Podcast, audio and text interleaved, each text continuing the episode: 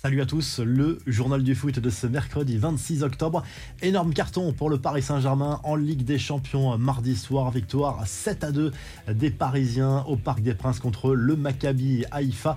7 buts en Coupe d'Europe, record égalé pour le club parisien qui a réussi cet exploit pour la quatrième fois de son histoire. La MNM a clairement brillé, doublé pour Messi, doublé pour Kylian Mbappé également. Neymar a également marqué et il est à l'origine d'un but contre son camp d'un joueur du Maccabi. Neymar qui sera suspendu pour le dernier match de groupe. Il a reçu un nouveau carton jaune après une contestation auprès de l'arbitre suite à une faute grossière sur Kylian Mbappé. Le Brésilien qui est suspecté d'avoir pris volontairement ce carton jaune pour être sûr d'être présent en huitième de finale. Ce sont les mauvaises langues, bien sûr, qui le disent sur les réseaux sociaux. En tout cas, la première place du groupe se jouera lors de la dernière journée entre le Benfica Lisbonne et le Paris Saint-Germain. Un coup d'œil maintenant sur les autres résultats de la soirée et les matchs de ce mercredi dans le groupe du PSG.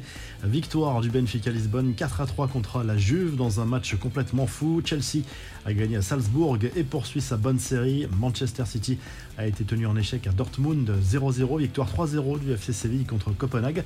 On reviendra sur les matchs du Real et de la Milan en revue de presse. Ce soir, c'est Marseille qui va tenter de ramener un résultat positif de Francfort en Allemagne. Une victoire permettrait à l'OM de faire un pas immense vers les huitièmes de finale, mais tout peut encore arriver dans ce groupe. Dans le même temps, Tottenham accueillera le Sporting Portugal. On évoquera le choc Barça-Bayern en revue de presse. Liverpool va défier l'Ajax aux Pays-Bas. Naples accueille les Rangers. L'Atlético Madrid défie le Bayer Leverkusen. Les infos et rumeurs du mercato CR7 est de retour au Trafford Training Center. L'attaquant de Manchester United a été autorisé à reprendre l'entraînement à la suite d'un entretien avec son entraîneur Eric Tenag mardi, entretien qui faisait suite à son refus d'entrer en jeu contre Tottenham la semaine dernière. Il postule donc pour le match de Ligue Europa face au shérif Tiraspol ce jeudi, mais l'international portugais est toujours annoncé sur le départ par les médias anglais. Il a été condamné pour cet incident à une amende de 830 000 euros. Ça correspond pour lui à deux semaines de salaire. Les confidences de Sergio Agüero sur le départ de Lionel Messi au Barça. Invité de l'émission espagnole El Chiringuito, l'Argentin a révélé une anecdote sur ce fameux été 2021. Selon Kuhn, la star argentine n'avait pas imaginé un seul instant devoir faire ses valises. Quand la prolongation de Léo semblait toute proche, il me disait tous les 3 ou 4 jours qu'il ferait une photo avec le maillot du Barça quand cela serait officiel. Ce n'était pas de sa faute, Léo n'était pas dans les négociations. La vérité est connue de ceux qui ont discuté cette affaire, a lâché Agüero. La suite, vous la connaissez. Enfin, Villarreal a trouvé son nouvel entraîneur pour remplacer Unai Emery, parti à Aston Villa.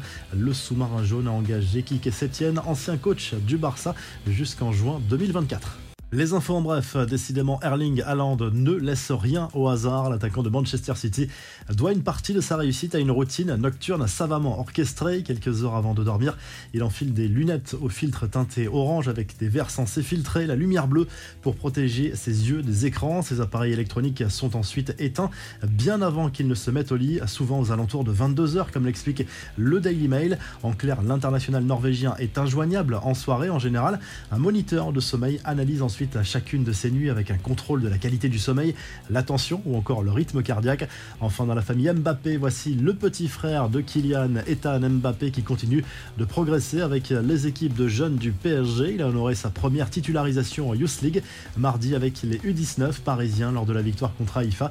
Mais le coach de l'équipe, Zoumana Kamara, l'assure, il n'y aura aucun traitement de faveur. La revue de presse, le journal L'équipe revient sur le gros carton du PSG en Ligue des Champions contre le Maccabi Haïfa avec la MNM en une pour illustrer le festival des trois stars du PSG au Parc des Princes. Tout se jouera la semaine prochaine pour la première place dans ce groupe. Le PSG ira défier la Juve à Turin pendant que le Benfica Lisbonne sera en déplacement sur la pelouse du Maccabi Haïfa. En Espagne, le journal AS revient sur la première défaite de la saison du Real Madrid, 3 buts à 2 sur le terrain du RB Leipzig. La première place n'est pas encore assuré pour le club merengue qui devra battre pour cela le Celtic Glasgow la semaine prochaine à Bernabeu. A priori, c'est clairement dans les cordes des protégés de Carlo Ancelotti. Du côté de l'Espagne, toujours, mais côté catalan, le Mondo Deportivo se penche sur ce gros duel entre le FC Barcelone et le Bayern Munich en Ligue des Champions. Victoire impérative pour les Blaugrana pour conserver un espoir d'aller en huitième de finale, mais il faudra